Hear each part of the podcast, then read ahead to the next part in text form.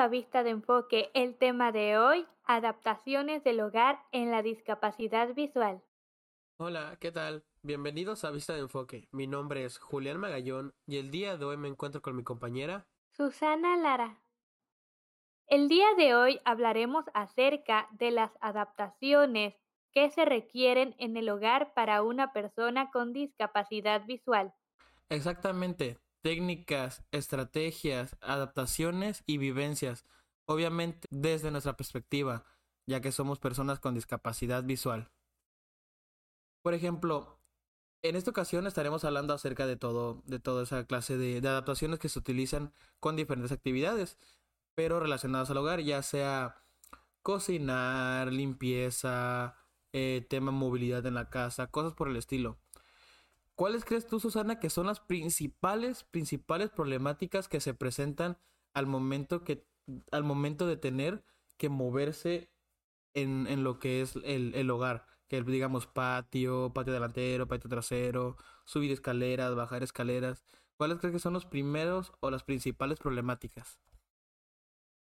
Primero que nada, hay que recordar que el hogar es un espacio común, es un espacio en el donde normalmente nosotros nos encontramos y por supuesto tiene que ser habitable, agradable para toda la familia. Eso es lo principal. Una de las cosas que afecta sobre todo a una persona con discapacidad visual es que el hogar precisamente no se encuentre adaptado, que todas las personas que viven ahí familia o a veces pueden ser tíos, primos que se encuentran en el hogar, pues no tienen, vaya, ahora sí que esa, esa disponibilidad o esa conciencia relacionada al tema.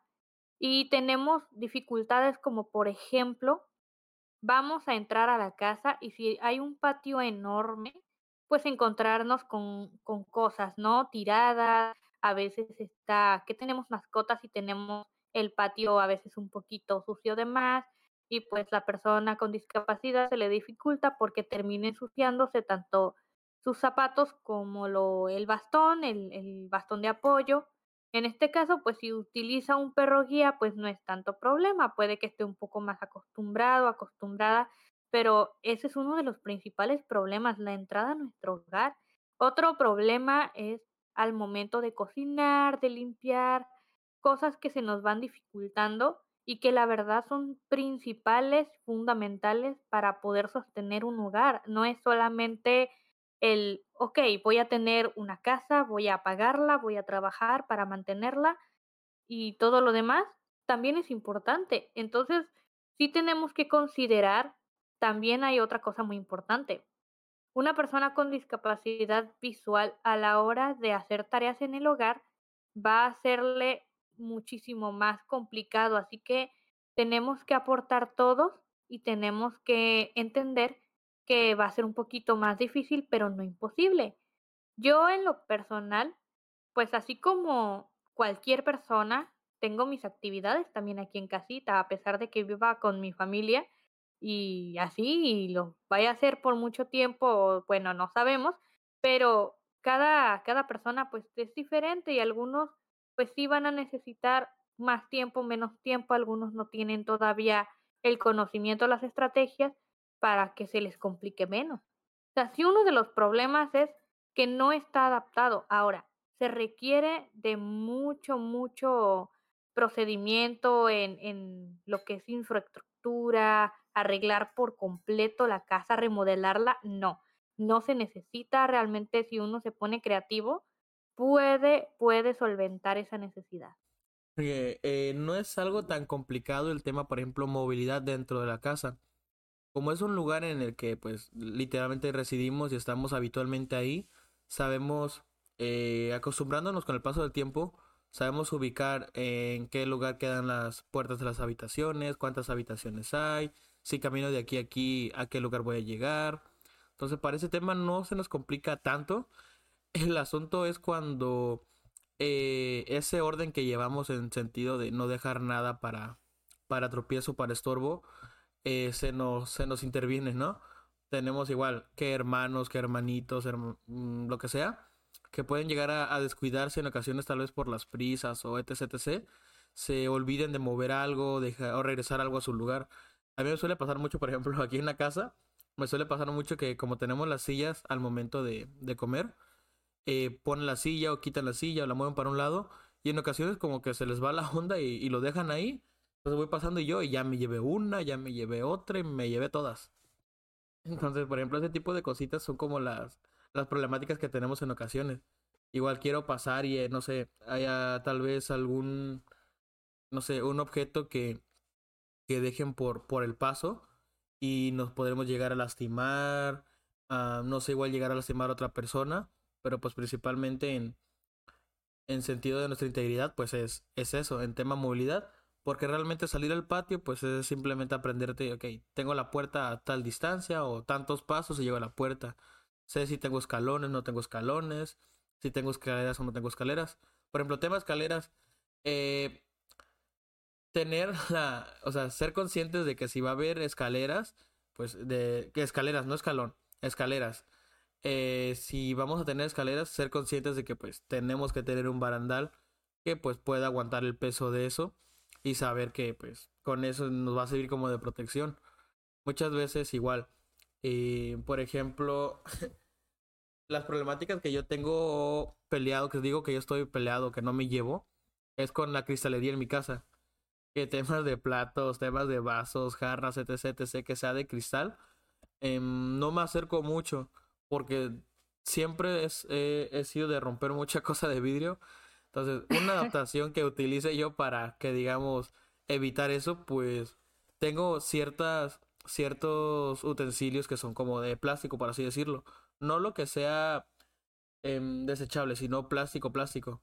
Entonces, una de las adaptaciones que dije y que pues adecué para no romper más cosas, este, sí fue cambiar eh, ciertas, ciertas, tener cierta cantidad de, de, artículos de cocina relacionados al, al, plástico.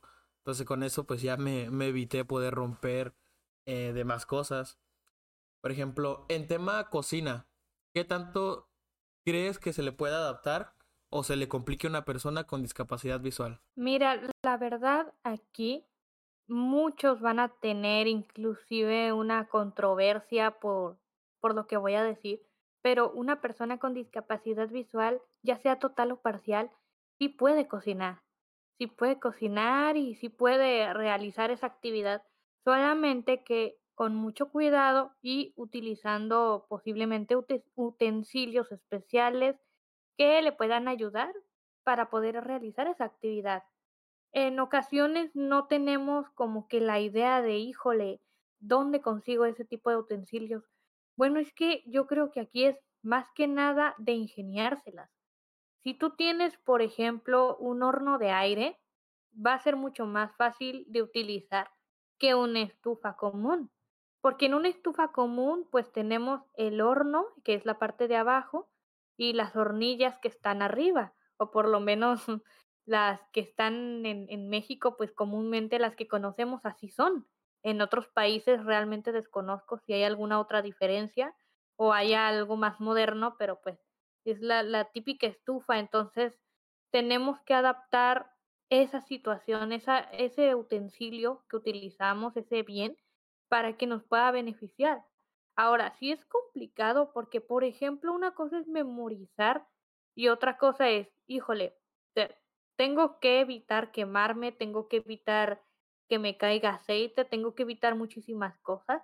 Y es lo que a veces muchos padres de familia le temen.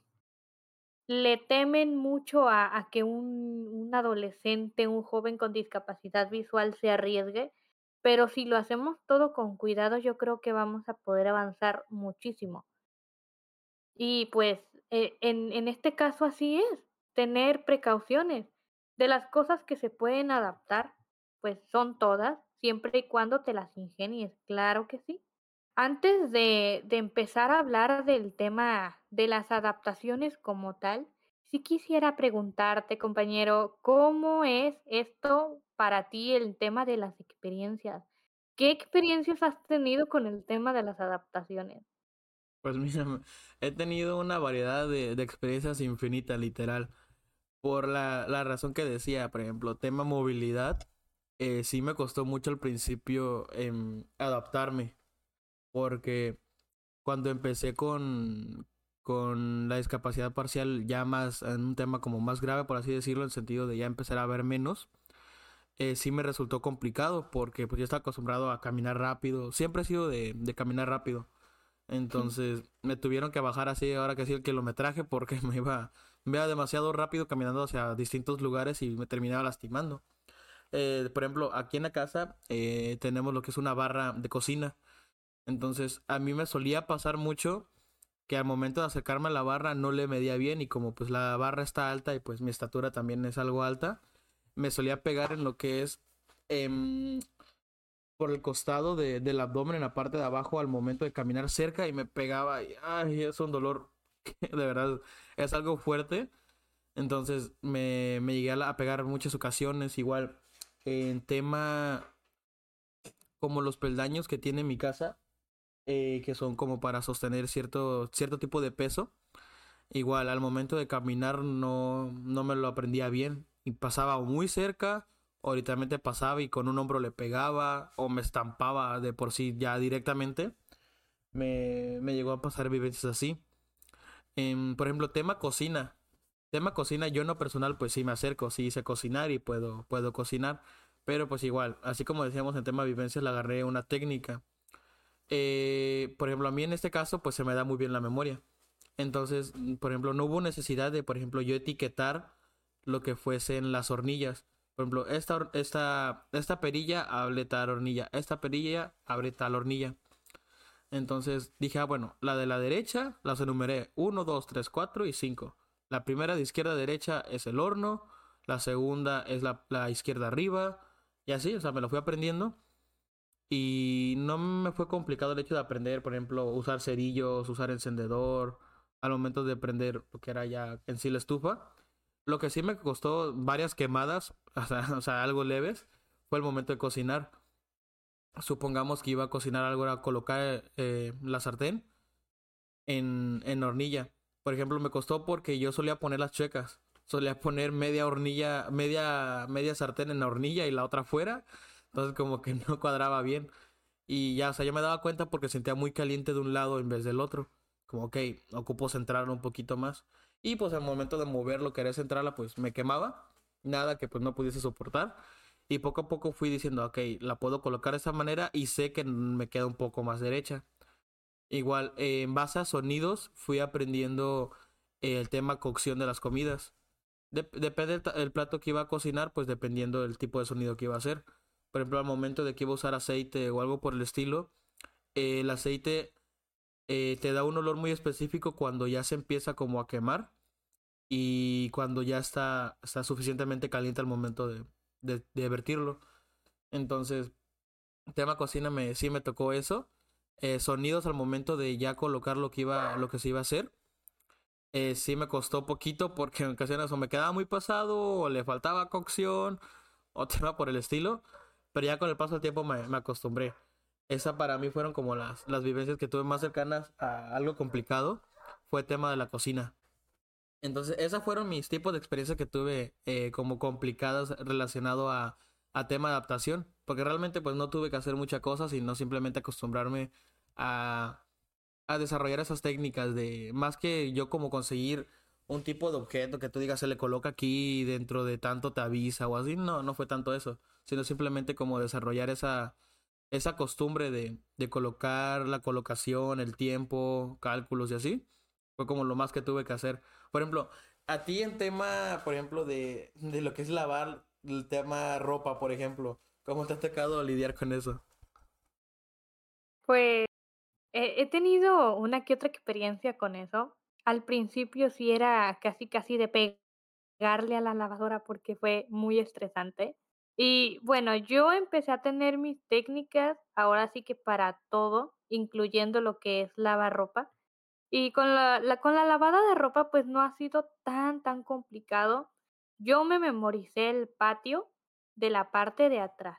Ahora, el patio yo diría que es un tamaño normal, no es ni muy grande ni muy chico, pero sí, sí, pues necesitas aprendértelo porque o muy allá o muy acá tocas la pared, hay otras cosas y es, y es complicado a veces. Entonces, ¿qué fue lo que yo hice? Yo, pues al salir al patio, primero ubico la lavadora, que es lo que más me importa en ese momento. Revisar si hay agua y para encenderla yo pues puse calcamonías o pegatinas, como las llaman en algunos lugares, y esas pegatinas, pues curiosamente, no les han pasado nada hasta la fecha. Han soportado viento, mar, tierra, todo lo que se, todo, todo lo que pueda ser posible. Les ha pasado de todo y no se han quitado de ahí. Entonces yo creo que eso es lo padre de esas pegatinas, que, que no se despegan y, y me han ayudado, me han facilitado la hora de encender mi lavadora. Ahora, para, para yo tender la ropa, pues ya agarro dos, tres prendas y busco el tendedero, el primer, el, prim, el primero que está en la línea, porque pues hay como cinco o seis. Normalmente así es aquí en México, no sé en otros lugares, pero aquí tenemos el típico tendedero, ya sea de, de cuerda o es como un tipo como cable que utilizamos para colgar la ropa. Entonces, ubico yo el primero, el de la primera línea, y luego yo ubico el segundo utilizando las manos. Yo creo que me adapté muy bien a eso y no me dio problemas, pero es algo que fui practicando con el tiempo. No fue fácil, pero la verdad es que sí tuve mi, mi aventura. Y por ejemplo, eso que comentabas hace un rato de, de la adaptación de, los, de la cristalería en la casa. Conmigo, pues más o menos, aunque yo sí domino eh, un poquito más el tema de, de tomar, pues, la cristalería con cuidado, pero aún así cuando, cuando, cuando ando en las tiendas grandes con mi madre en algún mercado por el estilo en donde hay cristalería, me dice, aléjate de acá que no quiero quedar empeñada. no quiero, no quiero quedar endeudada aquí con, con eso de que tumbes todo lo de vidrio. Entonces está ese tema. Y una ocasión muy chistosa fue cuando llegó a la casa y trajo tazas de vidrio. Y me dijo, este, no, pues traje más tazas de vidrio y más platos y más cosas para que los quiebres. y en ese momento, sí, fue muy, pues muy entretenido porque ya se la saben, ¿no? Pero a la vez, pues digo, sí, pues sí, sí, si uno los llega a romper en una situación como esta. Entonces sí hay que tener cuidado y más cuando uno en casa tiene niños pequeños, porque a veces uno nunca sabe, ¿no? De que puedan llegar a lastimarse o, o algo. En ese caso, soy niño pues pequeño. sí, en, en estos casos, pues sí, tenemos que andar como, por ejemplo, utilizando otro tipo de utensilios que son como más, ya sea resistentes o de plástico, para cocinar, pues los típicos utensilios, no hay, no hay problema. Pero recordando que todo, todo tiene que tener una adaptación, porque la discapacidad visual, como ya lo mencionaba en otras ocasiones, es una de las discapacidades más complejas que existen. ¿Por qué? Porque estamos hablando de que el mundo está hecho para los que ven y no para los que no ven. Entonces aquí se complica todo. Y cuando se complican las cosas, pues lo primero que se nos ocurre o que deberíamos de hacer en teoría es poder crear adaptaciones. Ahora, hay algo que sí me gustaría destacar que es muy, muy importante antes de pasar al tema de cómo podemos adaptar nuestro hogar con cosas ya más específicas. Tenemos, primero que nada, que tener en cuenta que para poder adaptar a una persona con discapacidad visual en un hogar sí es recomendable que sean desde muy jóvenes o muy pequeños. ¿Por qué? Porque entre más lo tengas en contacto con la situación, con el tema, como ya lo comentábamos, entre mejor lo tengas ahí expuesto, el niño, el joven se va a adaptar. Ahora yo sé que va a haber mucha gente grande, híjole, yo soy grande y no sé cocinar. No les debe de dar pena si ustedes quieren aprender a cocinar, adelante lo pueden hacer. Si, si ustedes pueden ahí buscar algún curso o algo que les ayude, adelante. No se deben de limitar, pero sí es importante, lo que ya les mencionaba, que empiecen a hacer esas adaptaciones, entre más rápido mejor. Eso es lo primero.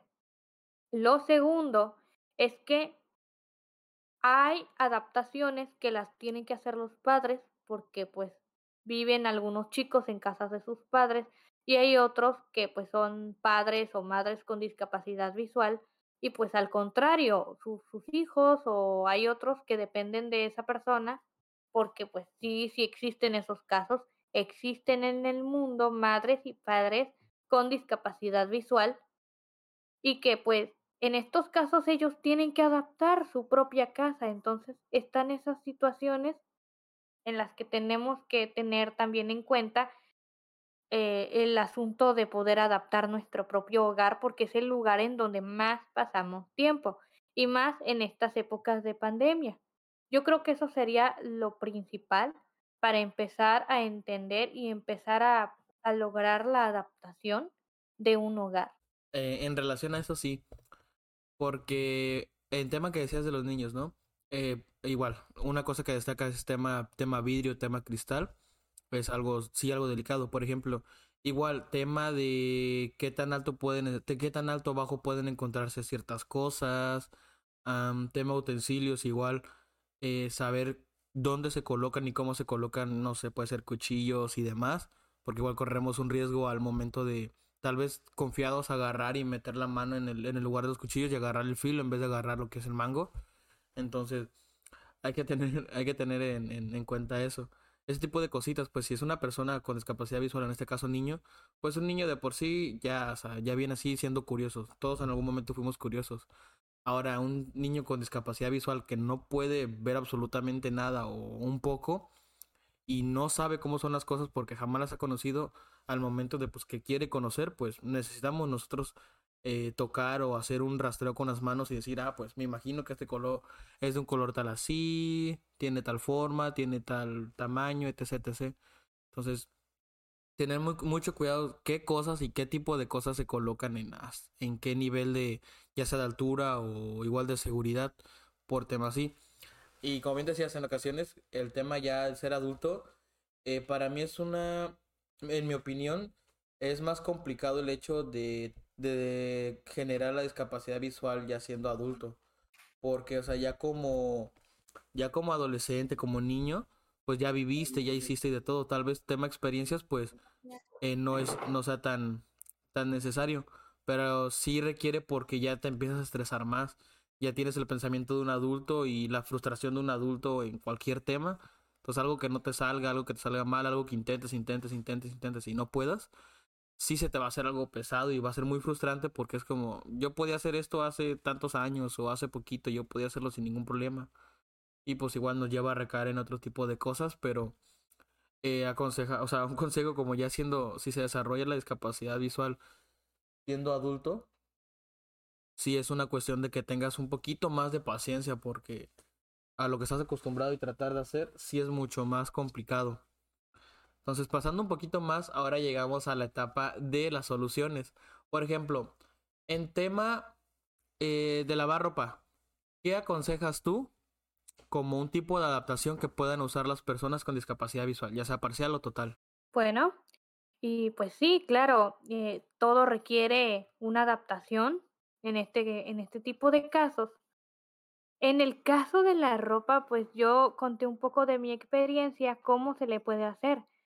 En el caso de que la lavadora sea automática, pues habría que programarla, pero en muchos de los casos no, uno no entiende esas cosas, pero podría investigar para poder hacer más fácil el uso de, de, de la lavadora y que no se nos complique. En mi caso, pues la lavadora pues es de, de, las viejitas porque así lo prefirieron en mi casa y pues se les hizo más cómodo. Entonces, ¿Qué se le hizo? Pues colocarle esas pegatinas para que no tuviese yo problemas al momento de lavar.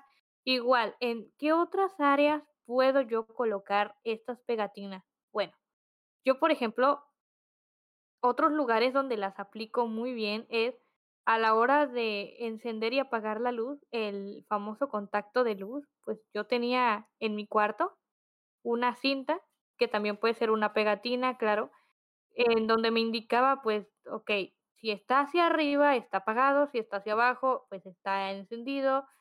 Y también otro lugar en donde es muy común, en donde puedas utilizar, es en el horno microondas. En el horno microondas, poner ciertas pegatinas cerca de ciertos números. Por ejemplo, en, en el horno microondas yo pues no, no tengo en todo lo que es el horno microondas, simplemente unas áreas. Por ejemplo, en la parte de encendido, en la parte de apagado, en la parte de pues poner pausa para poder este pues sacar el alimento en caso de que tú sientas ya que está demasiado caliente o si aún sigue frío. Ese tipo de detallitos puede uno aplicarlo y puede ajustarse a la situación. Entonces, hay personas que sí optan por etiquetar todo lo que tienen a su alrededor con etiquetas braille que tengan que ver, por ejemplo, frascos de especias para los alimentos. ¿Por qué? Porque pues esto ya es una adaptación que tiene que ver más con cocina, pero pues ahí es donde pueden aplicar las famosas pegatinas o, o este, etiquetas braille. Las etiquetas braille solamente van a servir para las personas que sepan braille. Hay un problema aquí que ya comentaba la ocasión pasada y es que toda la gente en ocasiones asocia el braille con personas con discapacidad visual y creen que por defecto las personas con discapacidad visual en general van a saber braille. No es así, hay personas que no sabemos braille, tengamos o no discapacidad visual total, ya sea parcial o total. Ahora, ¿qué se puede hacer para que esa persona pueda saber qué cosas está agarrando, por ejemplo, un frasco de especias o qué clase de botón está este, pulsando a la hora de encender o, o tener pues algún número ahí en el microondas, ¿no? Que a veces pone uno un minuto y en realidad son dos. Entonces es para, para evitar ese tipo de, de detalles. También con la lavadora, pues ahí sí, una forma distinta para el enjuague, para poder este, encenderla, para lavar y ese tipo de detalles. Aunque hay botones que ya por defecto se pueden pulsar y pues encienden la lavadora. También, pues, otros lugares en donde se pueden utilizar en la ropa, hay gente que lo utiliza para los colores de la ropa. De la misma manera, las más comunes son en braille. Pero si tú te sientes más cómodo con pegatinas o con alguna otra cosa, con relieve también, que pueda tú eh, identificar, ¿no? Que puedas identificar los diferentes diseños, ya sea de tu ropa, no sé, calcetines.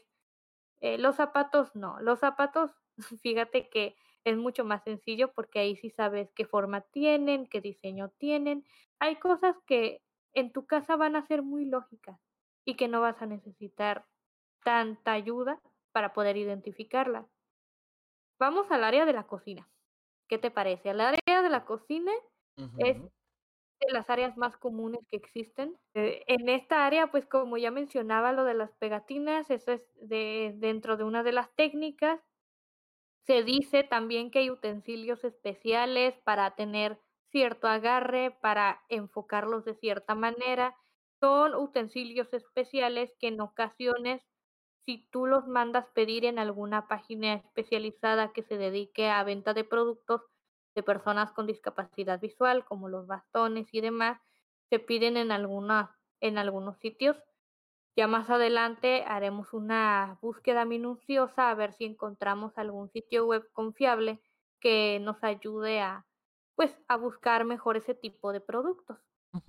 Se pueden hacer ese tipo de adaptaciones, por ejemplo, en lugar de usar la estufa, se puede usar el horno, el horno de aire, que es este con el con el que me tienen aquí en mi casa que y también la la comida se cocina muy muy rico, entonces no hay nada que perder, es mucho más eh, sano tanto para nosotros porque pues no no no se le ocupa poner tanto tanto aceite y tampoco se ocupa estar manipulando mucho. También está, por ejemplo, otros utensilios como la olla lenta, que realmente tú pones, no sé, un, a cocinar un pollo, un bistec o lo que sea y se cocina solito. Solamente hay que estarlo revisando, nada más. Y no ocupas encender ninguna hornilla, simplemente conectarlo a una toma de, de luz para que agarre la corriente y ya empezar a calentar. Le puedes poner agua, puedes hervir el agua, puedes hacer un montón de cosas en la olla lenta también. Hay muchísimas cosas que uno puede hacer para poder adaptar la cocina. Eh, tener frascos con las especias, como ya comentaba, tener acomodado de una manera muy específica, en este caso, de que tú seas el adulto con discapacidad visual. Si son los niños los que tienen la discapacidad visual, recordemos que las adaptaciones son distintas.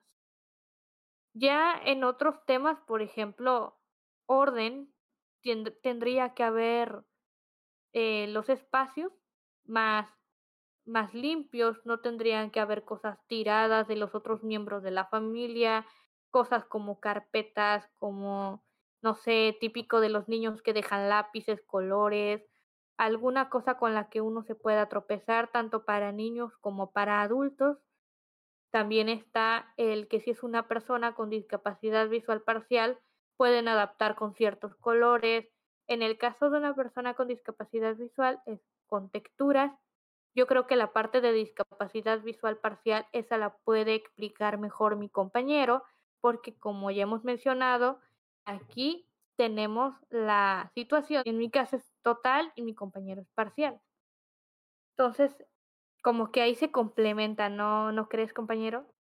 Y esto es igual, esto, esto se agarra para largo. Sí, así es. Es un tema muy, muy interesante y de verdad se pueden hacer muchísimas cosas para poder adaptar el hogar. No solamente eso. a esa es una de las pocas cosas que uno puede tomar en referencia para poder adaptar un hogar. El resto creo que uno se los puede ingeniar y yo sé que muchos padres de familia o mucha gente va a decir, oye, pero te faltó mencionar esto, te faltó mencionar aquello. La verdad es que es un tema muy largo y es bastante complejo abarcar todo, todo en un solo tema, en un solo espacio, pero por eso tenemos el podcast, por eso tenemos este espacio en general. Es posible que en el futuro ampliemos más estos temas porque hay temas que son tan extensos que merecen una segunda parte. Y por supuesto, tener las herramientas para poder estar bien en un hogar son principales. Aquí en esta parte yo creo que ya le cedo la palabra a mi compañero para que explique cómo se podrían adaptar algunas áreas o algunos espacios para una persona con discapacidad parcial. Será algo muy breve porque en esa, y lamentablemente pues nos estamos quedando ya sin tiempo de, eh, pues sí, básicamente tema, por ejemplo, lavar ropa, colocar, eh, como ya habíamos dicho, este, etiquetas, eh, pegatinas, stickers, lo que se guste colocar en, en el lugar donde tenga que ir, de, de las perillas, etc, etc. Tema de la cocina igual, aprendimos que pues se pueden colocar etiquetas, se puede aprender y hacer el orden de las cosas. Y poco a poco, pues vamos a ir desarrollando esa técnica de saber un poquito más a la izquierda, un poquito más a la derecha, simplemente con el tacto, o igual, patrón de colores en caso de que pues esa persona todavía distinga um, un poco más de colores. Tema ropa, igual lo vimos. Existen ciertas herramientas en lo que son las plataformas de, de los celulares, en las tiendas de aplicaciones, igual, sin ciertas cámaras que te leen patrones de colores, que te leen etiquetas. Entonces, podemos usar una de esas y pues adecuarlas a nuestra situación más que nada. Entonces, son un poquito de los temas. Es un tema muy amplio, sí, em, pero por, por, esta ocasión es lo que podemos tocar por el tiempo que pues, tenemos. Entonces, con esto pasaríamos más a nuestra reiteración. Claro que sí. Y en la reiteración del día de hoy, pues tocamos más que nada el tema acerca de las adaptaciones que debemos de tener en el hogar cuando se trata de tener o nosotros tener una discapacidad visual, tocamos más que nada puntos principales como qué deberíamos nosotros de hacer para poder tener un hogar mucho mejor adaptado, cuáles son las experiencias que hemos tenido y cuáles se podrían presentar, además de explicar las problemáticas que se presentan al momento de no tener una adaptación en el hogar. Nuevamente le recordamos, mi nombre es Julián Magallón y me encuentro con mi compañera Susana Lara. Una vez más los invitamos a seguir y compartir nuestro contenido en nuestras redes sociales, Facebook, Instagram, YouTube, Spotify y Anchor.fm como Vista de Enfoque. También se encuentra a su disposición nuestro correo electrónico vistadenfoque.gmail.com con V mayúscula. Cualquier duda, sugerencia u opinión, estamos disponibles en el apartado de comentarios. Ya para finalizar el programa del día de hoy, los dejamos con nuestro lema. Con pequeños deseos, nacen grandes cambios. Hasta la próxima. Adiós.